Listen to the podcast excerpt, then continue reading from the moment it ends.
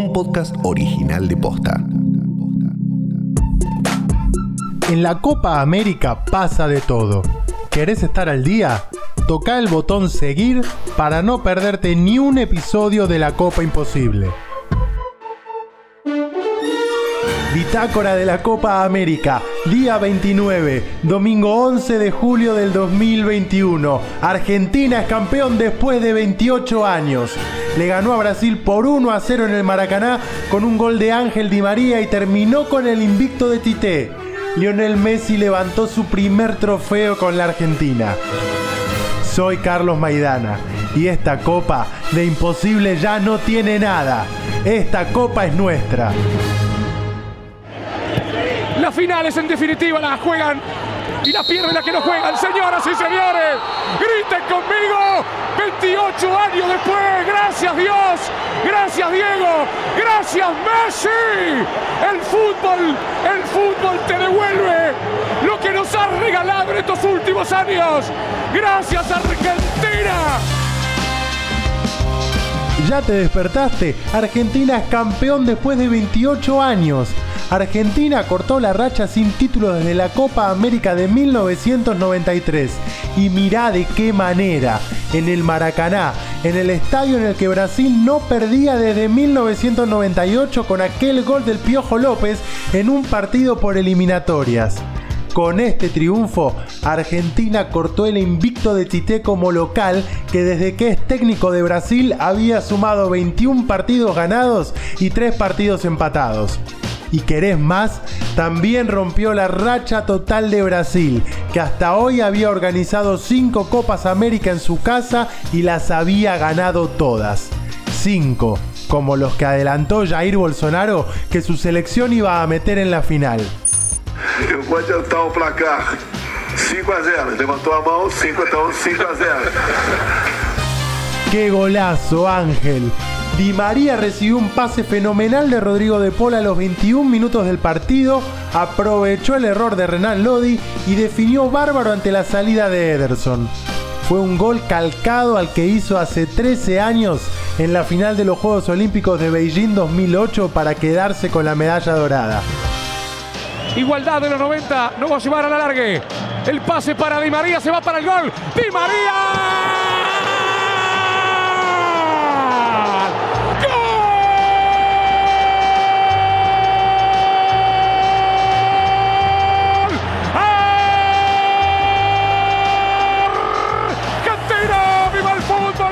Di María. Aguante, corazón, aguante. Abrácense todos. Levanten la copa, amigo mío. Un pase sensacional de Rodrigo de Paul cara a cara. Camino a la gloria frente a Ederson. Lo tomó parado y caminando. Y Di María definió con excelencia. Y Argentina sueña. Y Argentina gana. Hay un dato que es tremendo. Argentina tiene un porcentaje de triunfos altísimo cada vez que Di María convierte. Solo perdió una vez, fue por 4 a 3 ante Francia en los octavos de final del Mundial de Rusia 2018. Después ganó los restantes 17 partidos. Este gol de Di María fue el primero ante Brasil por Copa América en Brasil después de tres encuentros.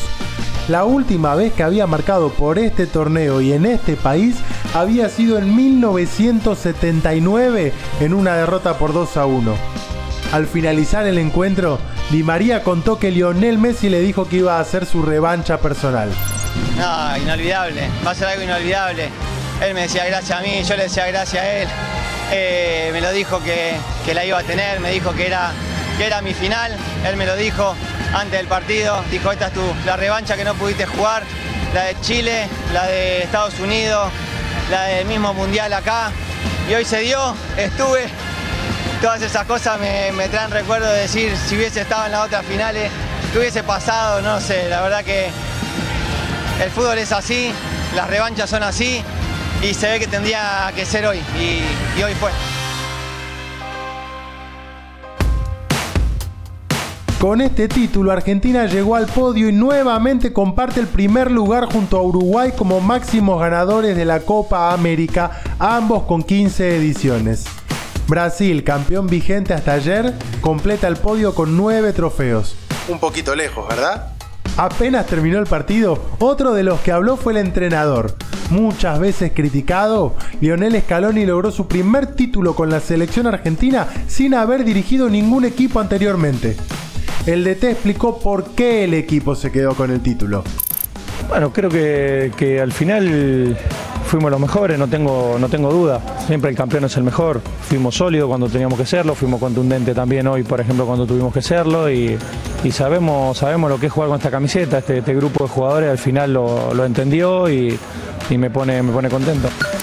Y si hubo otra figura en esta copa fue el arquero. Emiliano Martínez terminó con el arco en cero. Fue importante en un par de atajadas y después de haber recibido algunas críticas insólitas por los penales ante Colombia, le dedicó el triunfo a todo el pueblo argentino. Y un saludo a todos los argentinos, desearles nada, que por fin volvieron a sonreír, los pobres, los ricos, esta pandemia de mierda no, nos hizo unir a todos los argentinos y que más que hoy le dimos una alegría a todos, es más para ellos y solo decir que soy más argentino que, nunca, vamos la concha su. Por último, ¿qué más podemos decir de Messi? Finalmente se le dio un título y fue con una copa fantástica. Con cuatro goles se quedó con el premio del goleador de la copa y se llevó el premio al mejor jugador del torneo. Fue el líder en las asistencias y levantó la copa que tanto buscó. Gracias Leo por ser argentino. Y a vos que estás del otro lado, también gracias por acompañarnos en este recorrido. Pero no te vayas, porque si bien la copa terminó, todavía nos quedan un par de episodios por delante. Vamos a analizar lo que nos dejó esta copa, también le vamos a dedicar un episodio a lo que pasó en la Euro, que hoy tiene su final, y vamos a hablar de las perspectivas de la Argentina de cara a las eliminatorias y el Mundial de Qatar 2022. Pero hoy, hoy vamos todos a festejar. Hoy somos campeones. Y como te dije al inicio de este episodio, esta copa de imposible ya no tiene nada. Vamos Argentina.